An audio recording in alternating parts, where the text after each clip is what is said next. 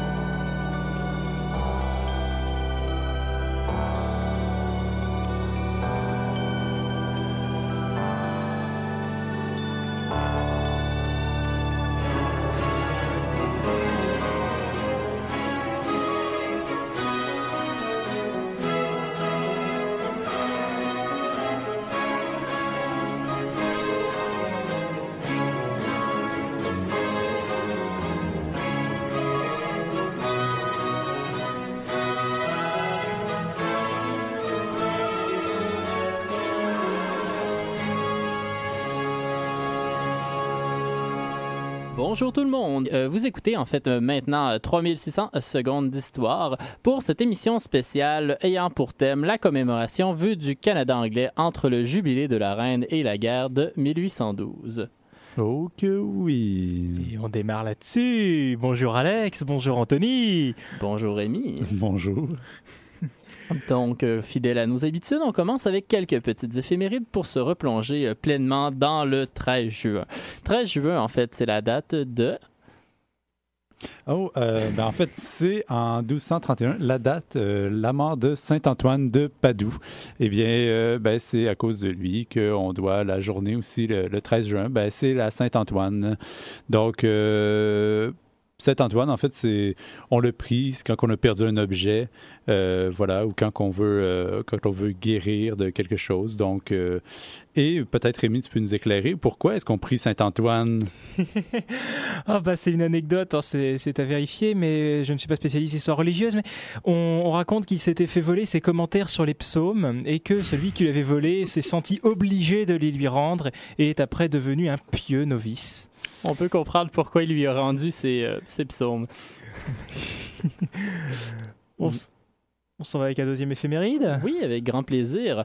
Euh, eh bien, on saute euh, plus de 600 ans euh, pour tomber en 1898 avec le décès de Sir Joseph Adolphe Chapelot. Joseph Adolphe Chapelot, en fait, ça a été le premier ministre du Québec pendant entre 1879 et 1882. Et c'était un grand tribun, un des plus grands adversaires, en fait, des libéraux à cette époque-là. Quelqu'un qui était vraiment connu pour rassembler, en fait, les forces politiques conservatrice au Québec et euh, vraiment être capable de prendre la parole lors de grands rassemblements.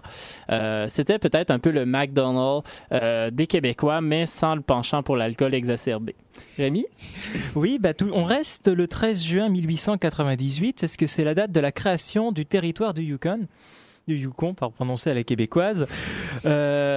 Donc euh, avant, ça faisait partie en fait du territoire du Nord-Ouest, mais euh, dans les années début des années 1890, il y a eu une ruée vers l'or sur les montagnes du Klondike euh, qui a ramené qui a ramené presque 30 000 à 40 000 personnes. Et comme c'était comme le territoire du Nord-Ouest est un territoire immense, le territoire du Nord-Ouest avait du mal en fait à administrer efficacement cette région, à gérer l'afflux justement de, de chercheurs d'or.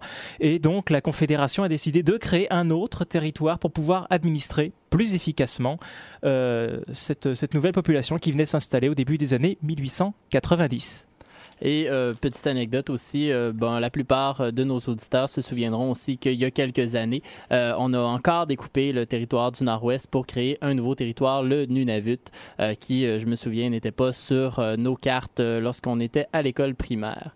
On tombe en 1912, 13 juin 1912, naissance de l'écrivain Hector de Saint-Denis-Garneau.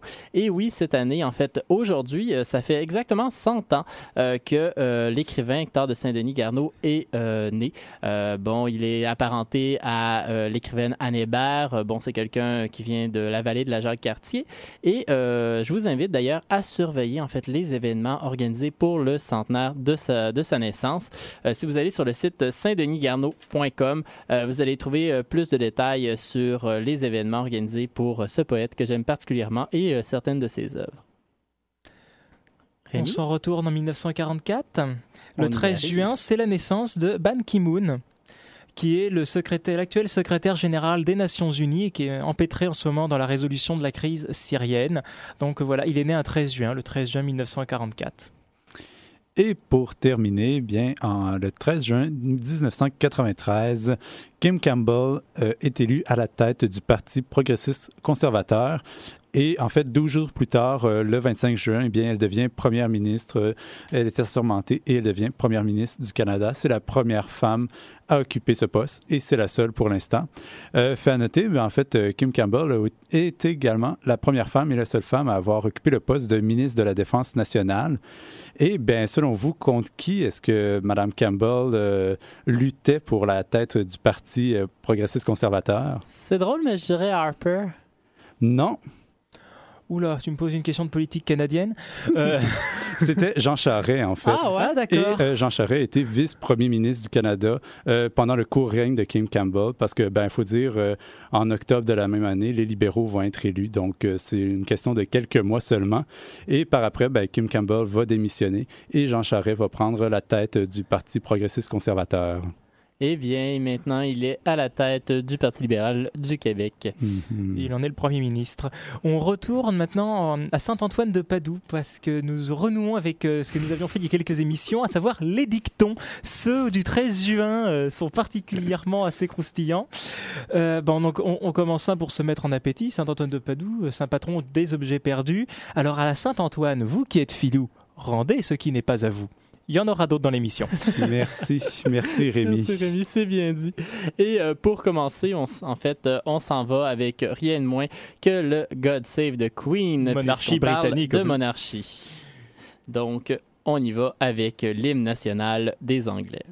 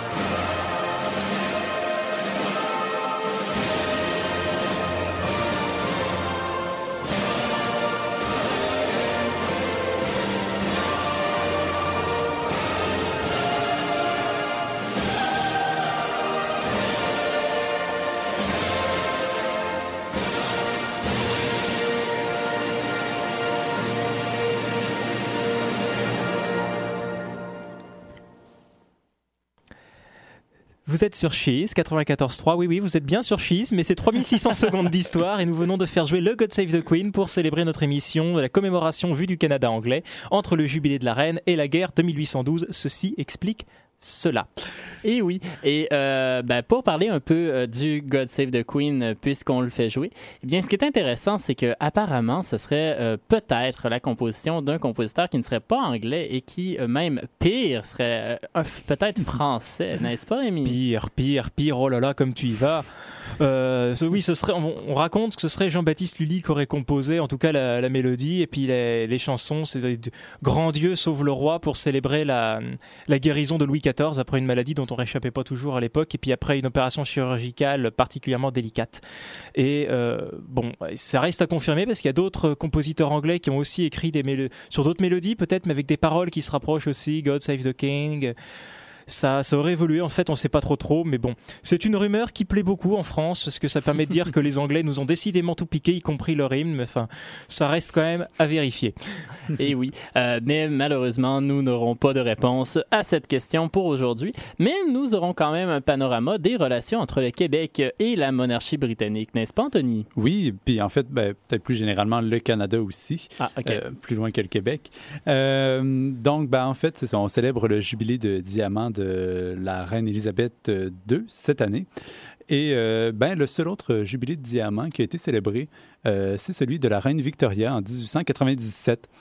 Euh, donc justement, qui a été célébré en Grande-Bretagne et que tous les, euh, les chefs euh, des, des colonies britanniques bon, ont été invités à venir le célébrer avec eux parce qu'il faut dire que le règne de la, le règne de la reine Victoria pardon, ben, était très orienté vers ces colonies. Justement, justement l'impérialisme était très important à cette époque. C'était, c'était la première impératrice des Indes, si mes Oui, souvenirs oui, sont oui. bons. Ça dit tout. Et euh, donc, justement, la reine qui, va, qui, qui détient encore le, le record de- du plus long règne, et elle va s'éteindre en 1901. Donc, il, il reste quelques années pour la reine euh, Élisabeth II pour euh, battre le record de la reine Elle a Victoria. fait, si mes souvenirs sont bons, 63 ans, 7 mois et quelques jours. Et deux Oui. jours, Deux jours. Deux jours, mon Dieu. je crois. On a Euh, ici des fans de la monarchie britannique, rien de moins. Euh, donc, on continue. Ben, en fait, euh, aussi, euh, le- le- le- la, la première visite d'un monarque britannique au Canada ben, date de seulement 1939 Ah, avec... Quelqu'un? Euh, ben, c'était George VI à l'époque, le Oui, père de la reine VI. Élisabeth II. Et dans le contexte, en fait, euh, de, la, de la guerre, euh, de la Seconde Guerre mondiale, qui est toute prête à éclater, en fait, euh, ils sont venus rendre visite euh, au Canada au début mai euh, 1939. Et euh, ben, en septembre, la Grande-Bretagne va entrer en guerre. Donc, euh, c'était justement euh, avec la, la- la montée des tensions en Europe, eh bien... euh, Pour resserrer les alliances. c'est ça, pour, euh, consolider les relations entre le Canada et euh, la Grande-Bretagne, bien cette visite, euh, euh, ben, cette cérémonie-là qui, se déroule. Sinon, avant ça, bien la, première membre de la famille royale à venir au Canada, ben, c'est en 1786 quand même, euh, quand même tôt après la conquête. Vient faire un petit séjour. C'est le futur roi Guillaume IV, si je ne me trompe pas, oui, Guillaume IV. Et en 1791, euh, c'est le prince Édouard, coquin prince Édouard, hein, qui est venu habiter à Québec pendant quelques années, si je ne me trompe pas, en fait, euh, Oui, pendant trois ans. trois ans et un an euh, en Nouvelle-Écosse. Exact. ça? Et, et où a-t-il habité pendant qu'il était à Québec? Où, où, Ah, où? chauvinisme, chauvinisme. Il a habité en fait à ce qui est aujourd'hui le consulat de France, À juste à côté euh, rue Saint-Louis, du, juste à côté du château Frontenac.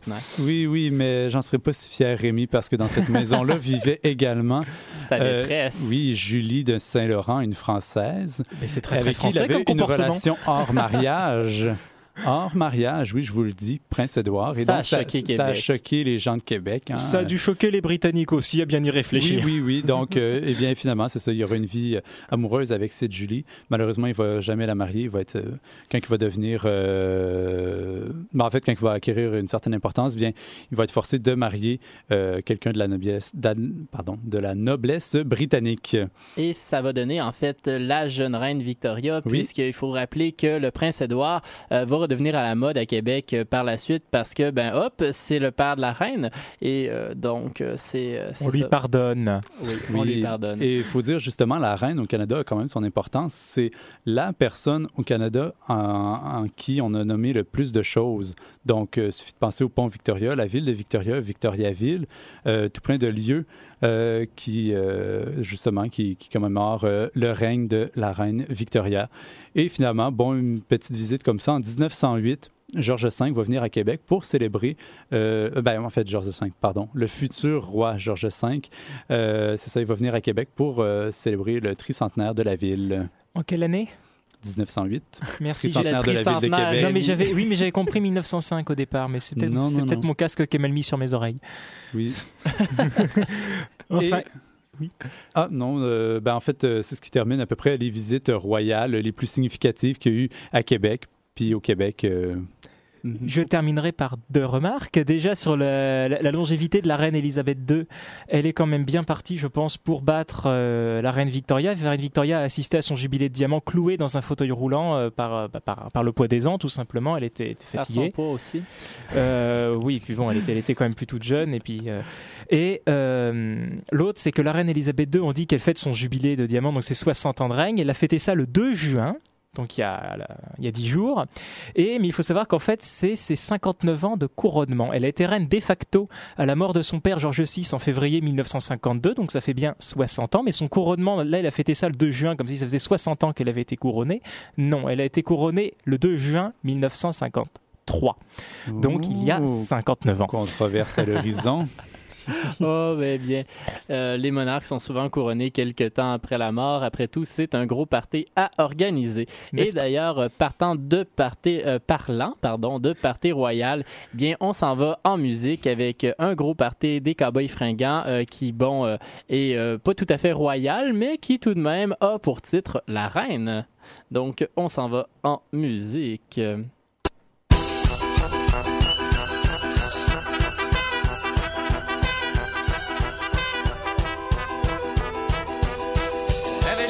De quel pays qu'elle venait, ni même l'âge qu'elle avait ou comment qu'elle s'appelait. Mais tout le monde la surnommait la reine, dans le bout de la rue Sainte-Catherine et de la Maine. Elle se promenait dans le quartier depuis au moins dix ans, côtoyant les putains et les itinérants. Mais quand on entendait son accent, on se doutait qu'elle venait pas du lac Saint-Jean.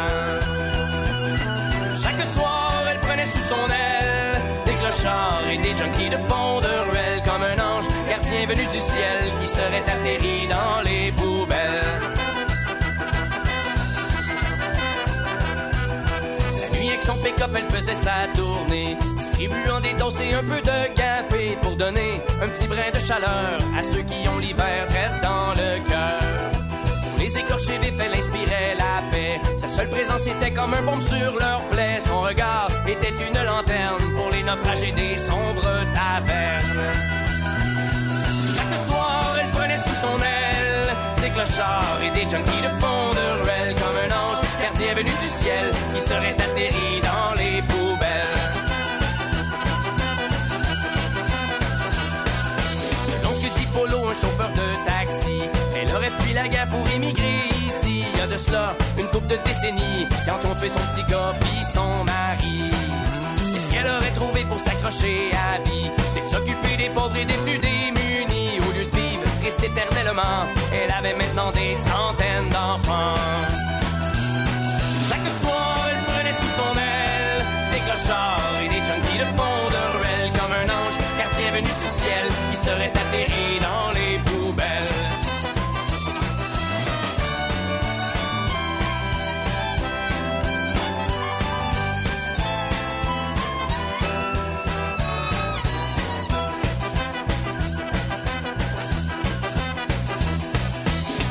passé hier dans nuit du 12 au 13. En sortant de son pick-up, a eu comme un malaise près de chez elle, au métro du collège. On l'a retrouvée morte dans un banc de neige. On n'aura jamais su de quel pays qu'elle venait, ni même l'âge qu'elle avait ou comment qu'elle s'appelait. Mais ce matin, des gens pleuraient la reine dans le bout de la rue Sainte-Catherine et de la Maine. Mais au moins, elle a repris ses ailes pour partir vers un monde un peu moins cruel. Et même si elle croyait pas en Dieu, c'est sûr qu'elle va quelque part où le ciel est bleu.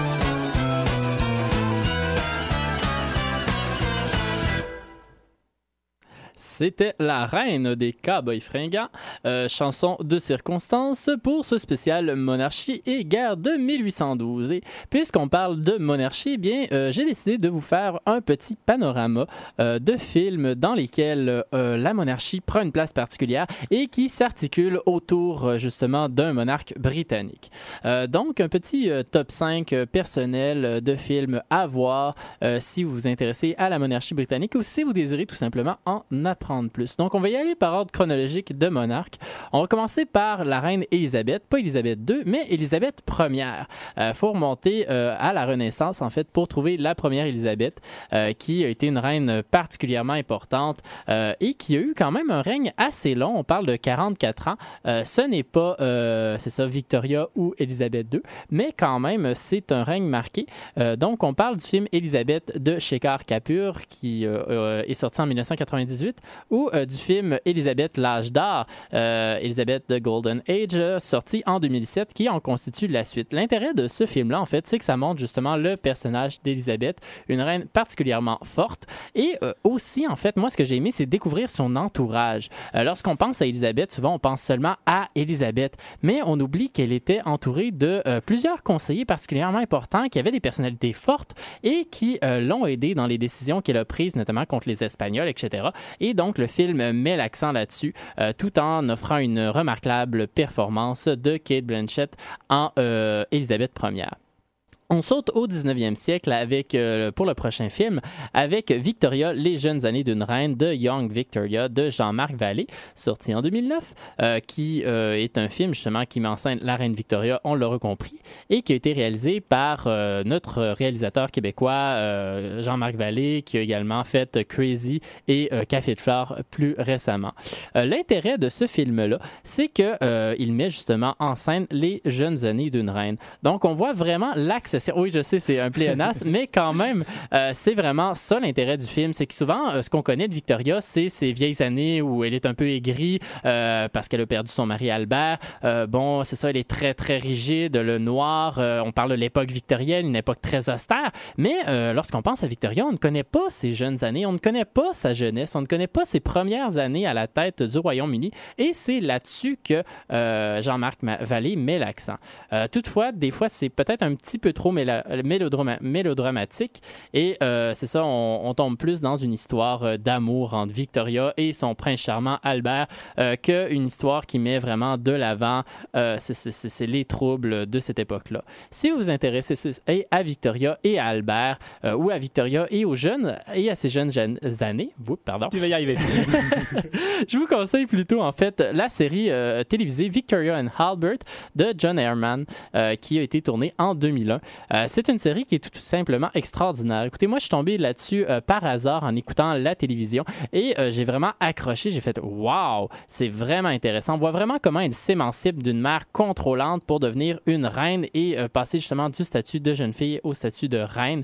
Bon, on voit aussi l'histoire d'amour entre Victoria et le prince Albert, qui est une histoire d'amour assez particulière parce qu'à l'époque, ce sont les hommes qui portent les culottes, si je peux m'exprimer ainsi, qui mènent les choses, qui demandent les femmes en mariage, etc. Or, là, euh, le prince Albert est prince justement d'une petite euh, principauté, euh, ben, en fait, même pas une, principauté, je pense, enfin, un petit territoire noble en Allemagne, de rien du tout. Et ben, il se ramasse avec la reine, ben, en fait, l'aspirante reine Victoria, qui, elle, va être reine d'un royaume, en fait, d'un empire immense. Et donc, c'est la femme qui est en position de pouvoir et c'est la femme, justement, qui va draguer le prince Albert. et donc, c'est assez intéressant de voir ce que ça donne. On passe euh, au euh, 20e siècle euh, avec euh, le père euh, de la reine Élisabeth II dont on a parlé tantôt, George VI, le premier monarque à venir en terre euh, canadienne en tant que monarque britannique. Eh bien, euh, bien entendu, je veux parler du film, vous l'aurez deviné, Le discours du roi. et oui, The King's Speech de Tom Hooper, et euh, qui raconte justement les problèmes euh, d'élocution de George VI et qui est euh, littéralement en fait euh, vraiment euh, bien rendu par Colin Firth, qui a d'ailleurs gagné l'Oscar du meilleur acteur pour ce rôle. Pour ça, faut l'écouter évidemment en version originale parce que la version française, toute louable soit-elle, malgré les efforts du doubleur, on On pourra jamais juger On de la performance de Colin Firth Si on, avec si on la se fie à la perf- française. Voilà, si on se fie avec la performance du doubleur.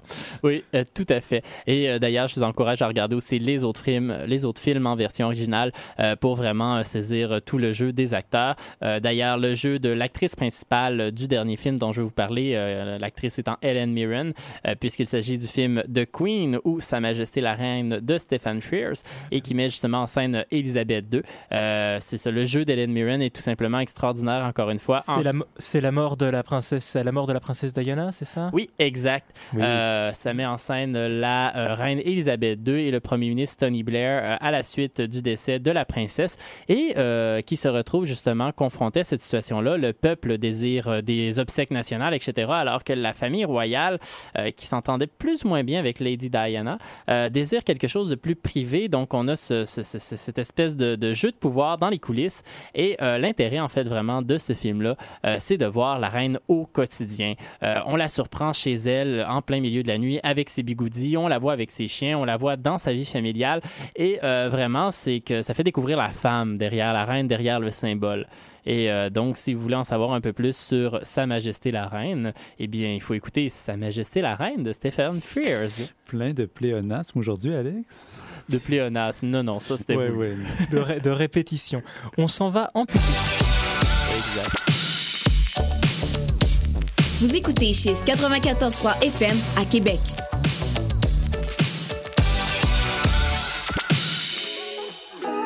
Le temps d'un ginto, c'est le moment parfait pour décompresser avant le week-end. Les vendredis de 14h à 15h, joins-toi à Rosalie et ses invités pour un moment de détente. Des invités dynamiques, des discussions stimulantes, des gintos et ben du fun. Voici ce qu'on te promet pendant une heure à toutes les semaines. Le temps d'un ginto, tu veux pas manquer ça.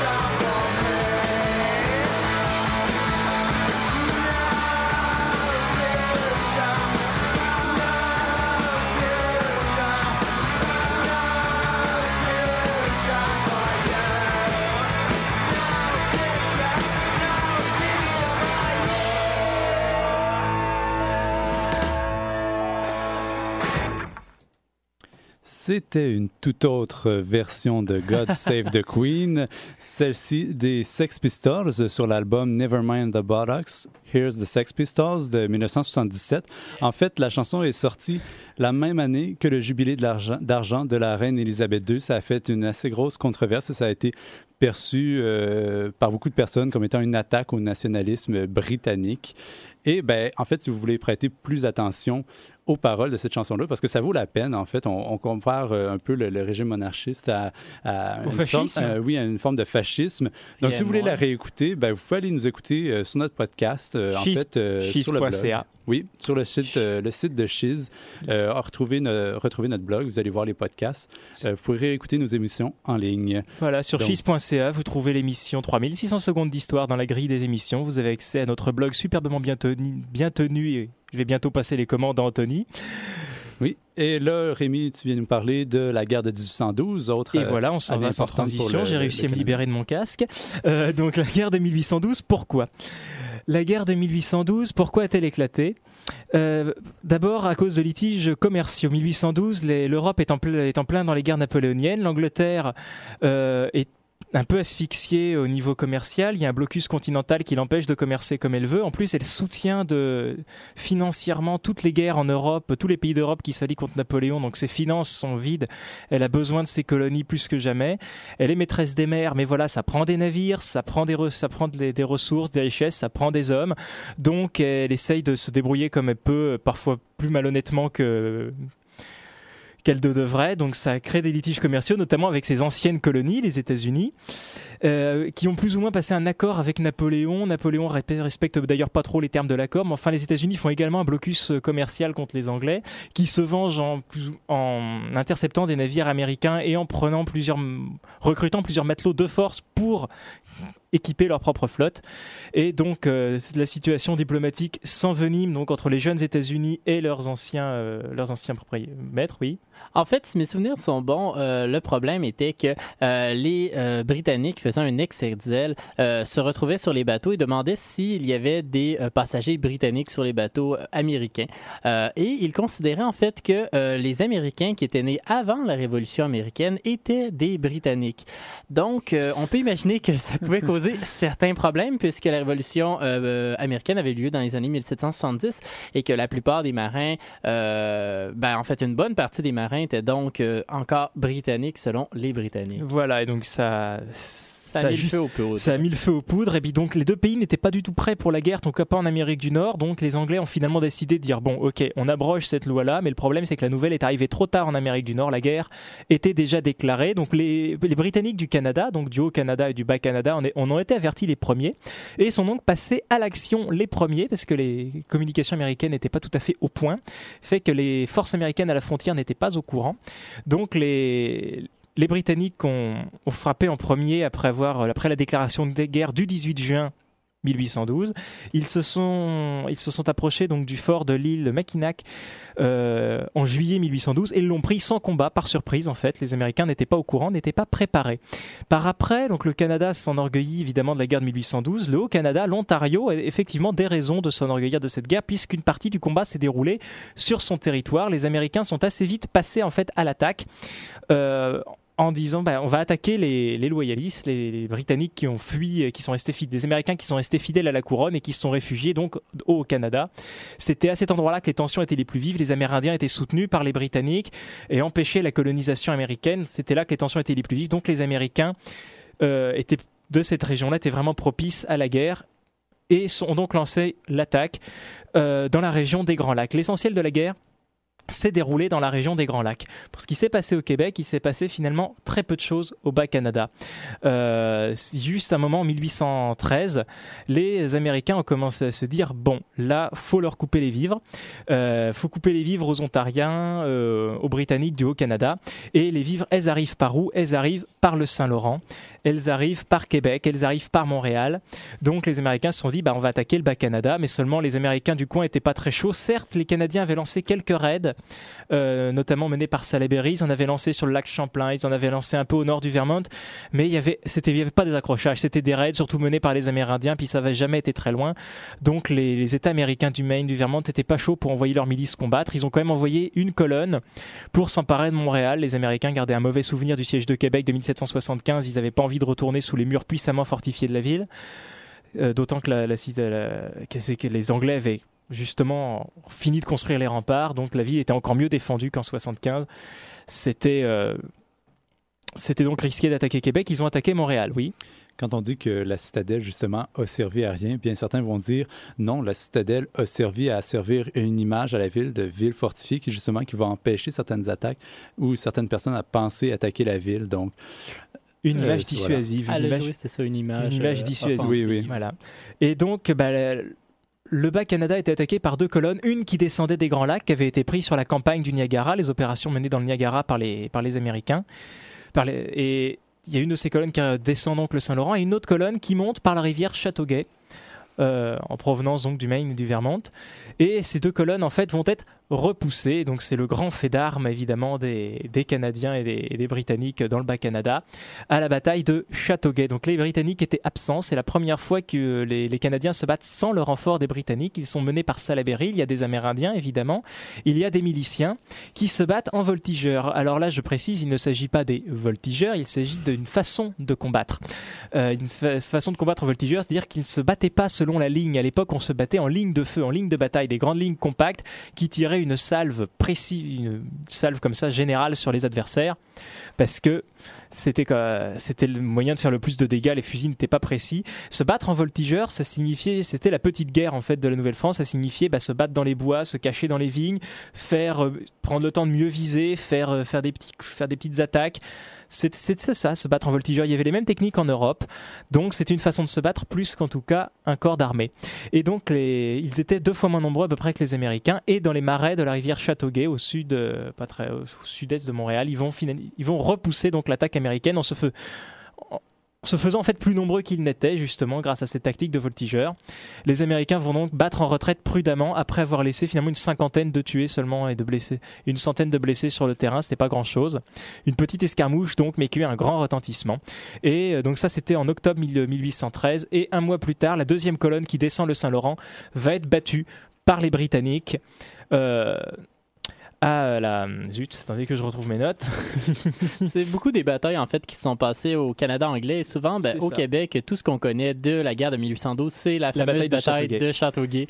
Et euh, je dois avouer en fait que moi, mes connaissances dans ce domaine-là n'allaient pas plus loin avant aujourd'hui. Voilà, c'est pour ces raisons-là aussi que les fêtes, justement, célébrant le bicentenaire des événements de 1812, ben, sont beaucoup plus présents euh, dans le Canada anglais qu'au Québec aussi. c'est pour ça. Et donc la fameuse bataille, c'est Chrysler Farm, au sud d'Ottawa en fait. C'était les Britanniques ont vraiment été chercher les ont vraiment été couper la route aux Américains très près. Pour le reste, la guerre c'est surtout des bah, donc dans, la région des Grands Lacs, on l'a dit. Euh, y a, les Britanniques ont aussi soudoyé les Amérindiens pour qu'ils fassent une révolte au sud des États-Unis. Ils ont lancé l'attaque avec ce qu'ils étaient plus puissants, leur marine. Toutes les côtes des États-Unis ont été le théâtre, pas de grosses batailles navales, mais d'affrontements entre frégates. Les Britanniques ont pris le contrôle de la baie de Chesapeake et ont réussi à débarquer, remonter le Potomac, ont débarqué, ont contrôlé une partie des États-Unis et ont au passage incendié Washington pour se venger de l'incendie York, Toronto à l'époque, les, Américains avaient incendié en 1813. Donc en 1814, les Britanniques vont se venger en débarquant et en incendiant euh, Washington et la guerre se terminera donc en décembre. Aucun des deux camps n'ayant finalement rien gagné. Sinon peut-être les Américains euh, une fierté, vraiment l'indépendance reconnue enfin par les Britanniques, indépendance pleine et entière. Et pour les Canadiens, qu'ils soient anglais ou français, une certaine fierté nationale également. Mais à part ça, sur un gain territorial ou économique, les deux camps repartent à égalité. Et oui, eh bien, on dit que c'est de cette guerre-là, en fait, qu'est né le sentiment d'être canadien. Euh, c'est euh, quand même pas rien, euh, mais c'est peut-être justement le fait qu'elle ait eu aussi peu d'incidence au Québec, où on sentait davantage canadien-français, euh, qui fait qu'elle est peu commémorée ici et qu'on en entend si peu parler. Eh bien, euh, pour euh, aller en musique euh, et euh, parler en fait de la bataille, en fait de la guerre de 1812, on vient, on décide de vous amener en 1813 à Châteauguay avec ce que les, en fait, Beau Dommage disait de Châteauguay. On est loin de la bataille, mais on est quand même à Châteauguay on fait qu'on s'en va en musique avec Harmonie du soir à Châteauguay.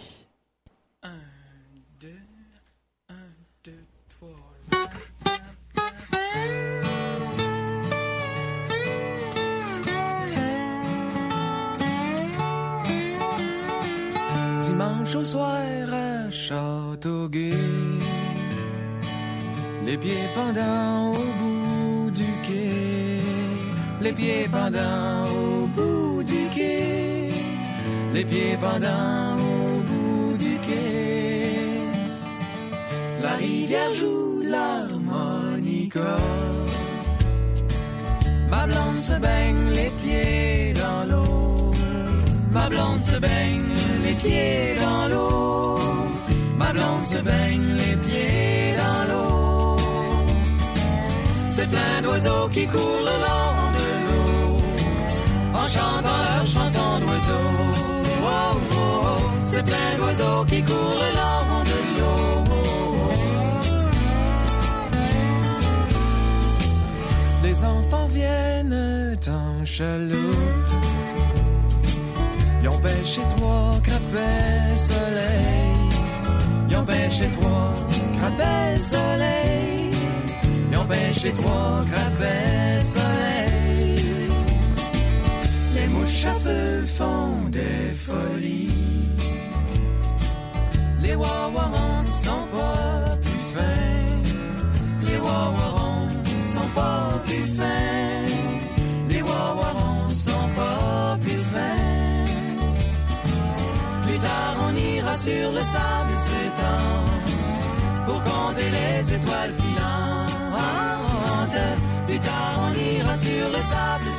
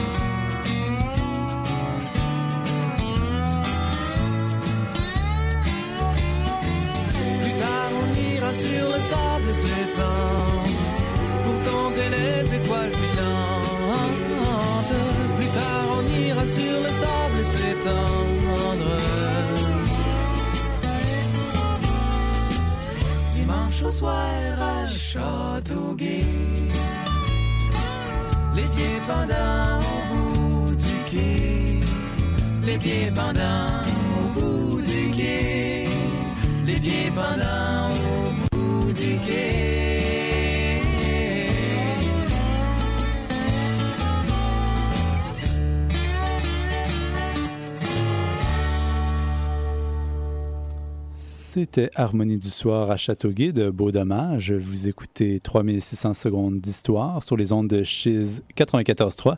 Alex, euh, quelle trace euh, de la guerre de 1812 est-ce qu'on peut retrouver au Québec? Eh bien, euh, contrairement à, ce qu'on pourrait penser, c'est ça, on dit c'est un conflit qui euh, nous a pas beaucoup touché, un conflit dont on se souvient peu. Mais en fouillant un peu, on se rend compte qu'il y a euh, certaines traces de ce conflit-là, effectivement, comme tu dis, Anthony.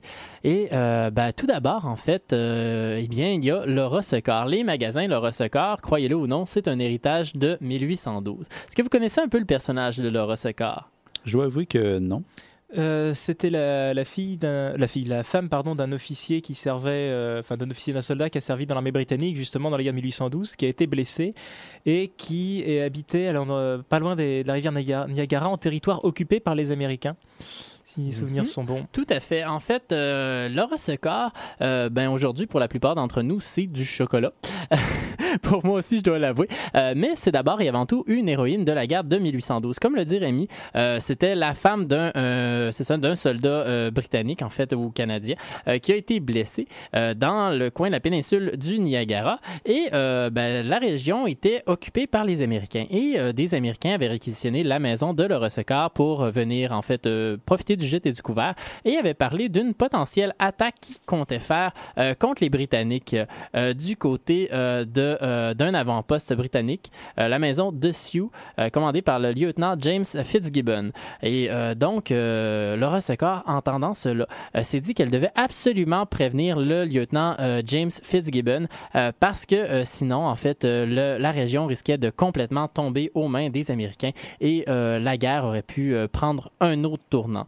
Euh, donc, Laura Secor, n'écoutant que son courage, euh, puisque son mari est malade et ne peut pas, euh, ben, en fait blessé plutôt, et ne peut pas euh, aller euh, prévenir les officiers britanniques, bien, elle va partir à pied et franchir les 32 euh, kilomètres qui séparent euh, sa maison euh, du, euh, c'est ça, de, de l'avant-poste britannique. Et il faut dire à l'époque que euh, les routes n'étaient pas ce qu'elles sont aujourd'hui et aussi que les routes sont surveillées par euh, les Américains. Donc, elle va emprunter un chemin dans le bois le long d'une rivière euh, pour euh, se rendre jusque euh, à l'avant-poste britannique. Euh, dans le dernier mille, en fait, elle va profiter de l'aide des euh, d'Amérindiens euh, et finalement, il va arriver euh, à temps euh, pour prévenir euh, les Britanniques qui vont être capables de repousser euh, l'attaque et d'intercepter en fait cette attaque-là euh, avant qu'elle n'ait lieu. Euh, et donc, euh, là, ainsi sauver euh, ces, euh, cet avant-poste-là. Donc, euh, en 1913, euh, on va décider de... En fait, il y a un, un Ontarien, si mes souvenirs c'est ça, le Frank P. O'Connor, qui va ouvrir un magasin de chocolat euh, à Toronto. Et euh, en fait, une centaine d'années plus tard, en 2010, ce sont les frères Leclerc qui ont euh, des biscuits Leclerc qui ont repris la chaîne pour être capables de, ben, en fait, qui ont repris la chaîne tout simplement. Et aujourd'hui, le Rossecor est une propriété québécoise qui a un lien avec la guerre de 1812. Alors, le, le- Laura Secord est, est une héroïne, évidemment, mais euh, elle a eu du mal à le faire reconnaître. euh, en fait, c'est plutôt la légende qui en a fait ce qu'elle est, parce que le, le lieutenant James Fitzgibbon, en fait, n'a pas précisé qui avait apporté le renseignement lui permettant Ah. d'intercepter. Les, et, euh, et on est sûr à peu près aussi que les Amérindiens avaient également repéré la colonne américaine. D'ailleurs, c'est énorme. L'interception a été faite par des Amérindiens. Euh, donc, euh, Laura Secord n'a pas du tout été récompensée en fait sur le coup pour son courage d'avoir traversé comme ça euh, les bois. Au milieu des au milieu des lignes américaines, il a fallu qu'elle en appelle au roi, même au roi pour que le pour qu'il lui accorde une petite rente pécuniaire à la fin de sa vie. Euh, Elle est, elle est morte à un âge assez avancé, mais elle a vraiment elle a pas du tout été en fait récompensée pour ses Et aujourd'hui, ses services. euh, Et du aujourd'hui- et aujourd'hui- sa pérennité. c'est ça. Mais il y a également en fait d'autres traces de euh, la guerre de 1812 au Québec. Euh, bon, on a parlé de la bataille de Châteauguay tout à l'heure. Eh bien, le général en fait de la bataille de Châteauguay, euh, Charles Michel Desrumbery de Salaberry, eh bien, euh, sa est devant le Parlement euh, parmi euh, justement les statues des héros nationaux euh, québécois. C'est une œuvre de Louis-Philippe Hébert et le site de la bataille de Châteauguay est un lieu historique national euh, où il y a un petit euh, centre d'interprétation où on peut voir une maquette de la bataille et où on peut voir aussi un obélisque commémorant la dite bataille. Sinon, à Québec, plus près de nous, eh bien, on a les tours Martello qui, si elles ont été construites avant la guerre entre les années euh, 1808 et euh, 1812, euh, ben, en fait même 1810 dans le cas de certaines qui ont été complétées en deux ans, eh bien, euh, étaient construites dans ce contexte-là d'agitation. Eh bien, euh, c'est ça, euh, ça va pas très bien, etc. Les Américains représentent une menace et euh, on décide de construire ces quatre tours-là, euh, en fait, qui se forment une ligne défensive le long, euh, en fait, qui partent du fleuve, euh, ben, en fait, du haut de la falaise vis-à-vis le fleuve sur les plaines d'Abraham et qui vont jusqu'à l'autre côté de la falaise dans le quartier Saint-Jean-Baptiste et qui étaient capables de se protéger les quatre euh, et aussi qui étaient capables de euh, protéger euh, ainsi les murs de la ville. Donc, on a vraiment cette forteresse, ben, cette forteresse, en fait, cette mur, ce mur de, de, de tours, les tours Martello, qui ont été construites dans ce contexte-là. Et finalement, pour terminer, en fait, euh, un autre héritage de la guerre de mi- euh, 1812 au Québec, eh bien, euh, c'est à la fois au Québec et en Ontario. En fait, c'est davantage en Ontario, c'est le canal Rideau à Ottawa. Le canal Rideau, on se rappelle, est un canal qui relie la rivière Outaouais à la ville de Kingston en Ontario et qui a été construit justement dans ce contexte-là. Tout à l'heure, Rémi l'a mentionné, ce que les Américains voulaient faire en prenant potentiellement Montréal, c'était couper les vivres aux Britanniques euh, parce que, euh, bon, le le ravitaillement arrivait par le fleuve Saint-Laurent. Et si on prend Montréal, eh bien, euh, il n'y a plus rien qui peut passer pour aller vers l'Ontario et l'Ontario était définitivement perdu. L'Ontario, qui à l'époque s'appelait le Haut-Canada. Euh, donc, euh, ce qu'on a décidé de faire, c'est un canal qui partait d'Ottawa, qui, se rendait jusqu'à Kingston, comme je l'ai dit, pour assurer que euh, la ville puisse être euh, ravitaillée si jamais on prenait certains points dans le bas de l'Ontario. Si on prenait Montréal, c'était fichu, mais si on prenait certains points un peu plus bas, eh bien, on était quand même capable de ravitailler le Haut-Canada. Donc, euh, Puis euh, il y, a- il y a aussi la citadelle, euh, la citadelle de Québec qui a aussi été construite, euh, comme, Oui. comme, comme Anthony le mentionnait tout ben, à elle l'heure. était déjà Elle, construite. elle- elle était déjà construite, mais elle, elle- elle était construite au but précis que finalement qu'elle a joué dans la guerre de 1812. C'est que les Américains ont regardé puis ils font dit ouais on a échoué sans citadelle en 75, on va peut-être pas recommencer avec citadelle en 1812. Effectivement. Et euh, c'est ça, donc on a consolidé euh, la citadelle à cette occasion-là. Voilà. Donc, c'est ce qui fait le tour euh, De émission. cette euh, émission sur la commémoration vue du Canada anglais entre le jubilé de la reine et la guerre de 1812. Euh, on vous invite à surveiller en fait les activités offertes euh, euh, dans le cadre du jubilé de la reine ou de la guerre de 1812 si c'est quelque chose qui vous intéresse euh, pour euh, en savoir un peu plus sur le sujet. Et euh, malheureusement, ben, on va devoir dire au revoir à Rémi, qui s'en retourne en France ben, la semaine prochaine, mais qui ne pourra pas être avec nous. Euh, Jusqu'à quelle date, Rémi, tu reviens? Je reviens aux alentours du 15 août. J'ai pas encore pris mon billet, mais en tout cas, ça a été un plaisir justement de co-animer cette émission avec Anthony et Alex, et puis de vous avoir comme auditeur euh, tout au long de ce, ce début d'été. Je- J'assurerai aussi également la fin de l'été, mais pour l'instant, je vous laisse pour deux mois. À regret, croyez- croyez-le bien. Euh, et je vous laisse. euh, ce sera mes dernières paroles ici dans ce studio au Un mois de dicton juin sur 2012. Saint-Antoine? Un dicton sur Saint-Antoine. Donne-nous pas une raison de te laisser. Alors, euh, vous avez le choix entre un dicton jardinier ou un dicton un peu, un peu plus amusant? Vous choisissez lequel? Vous prenez Euh, la Les poule. deux, Moi, les je prends la poule. Il prend la poule, oui, évidemment, Anthony, tu les connais, on les a préparés tout à l'heure, parce que Saint- Saint-Antoine ouvre le derrière des poules. C'est bien connu. C'est bien connu. Pour plus sérieusement, s'il y a des jardiniers qui nous écoutent, qui sèment sa salade à la Saint-Antoine, en a comme la barbe d'un moine, autrement dit. euh, Beaucoup. voilà, Ça dépend du moine. ça dépend oui, du ça moine. dépend du moine. Donc, c'est ce qui me fait à notre émission. Et euh, pour terminer, on s'en va avec euh, ce qui est considéré par certains comme le deuxième hymne, euh, en fait, deuxième hymne national des Britanniques, le Rule Britannia. N'oublie, je précisons aussi que 3600 secondes est désormais sur Facebook, accessible également avec notre blog. Vous pouvez laisser vos commentaires, ils sont toujours les bienvenus. Des idées d'émissions, des questions, n'importe quoi, nous ferons un plaisir d'y répondre. Oui, euh, mais en fait, moi, j'ai lu quelque part que euh, la Grande-Bretagne n'avait pas d'hymne national Ah ouais? officiel. C'était seulement officieux pour ce qui est du God Save the Queen et du Rule Britannia. Donc, c'est seulement officieux. Il n'y a pas d'hymne national officiel. C'est Ah, Je exact. savais pas. C'est exact. Il n'y a, pas d'hymne. y a pas d'hymne officiel, non, moi c'est le God Save the Queen qui est reconnu comme tel, qui est joué lors des grands événements, et, le Mhm. Rule Brit- et le Rule Britannia vient juste derrière. Eh bien, euh, on y va euh, pour euh, le Rule Britannia sur ces paroles. Merci beaucoup et à la semaine prochaine. À bientôt.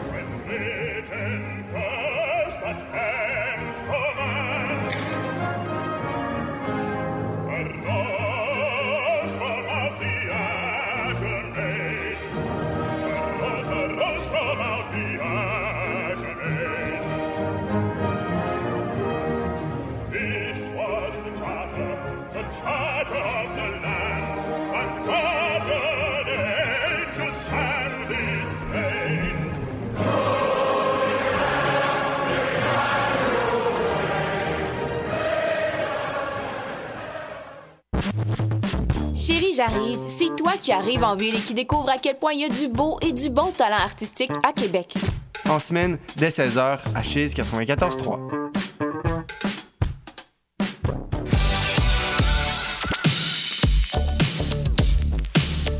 Vous écoutez Cheese 94.3 FM à Québec. S'adresse à tous les amateurs de punk rock, de hardcore et de ska. Depuis 2004, Punk Détente vous diffuse le meilleur de la musique d'hier à aujourd'hui. Au menu, des entrevues avec nos bands de la scène locale, les nouvelles punk rock, la liste des concerts à venir, mais surtout, vos demandes spéciales. Le tout livré directement dans vos oreilles par une animatrice complètement passionnée. Punk Détente, les mardis de 18h30 à 20h sur les ondes de Cheese 94.3.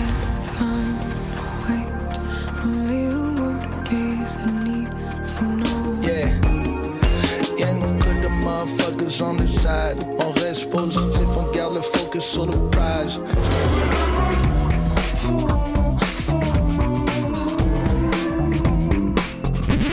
Écoute locale avec Chiz 94.3. Tu veux mettre à profit ton esprit compétitif et te dépasser dans un projet entrepreneurial? Ben, inscris-toi dès maintenant au programme Sport Inc. du CFP Maurice Barbeau et rejoins une équipe aguerrie issue du domaine sportif. Accompagné par une équipe d'intervenants expérimentés qui t'aideront dans le développement de ton projet d'affaires, quel que soit le type d'entreprise, tant que tu sois passionné de sport. Si le programme t'intéresse, consulte le sportinc.ca, S-P-O-R-T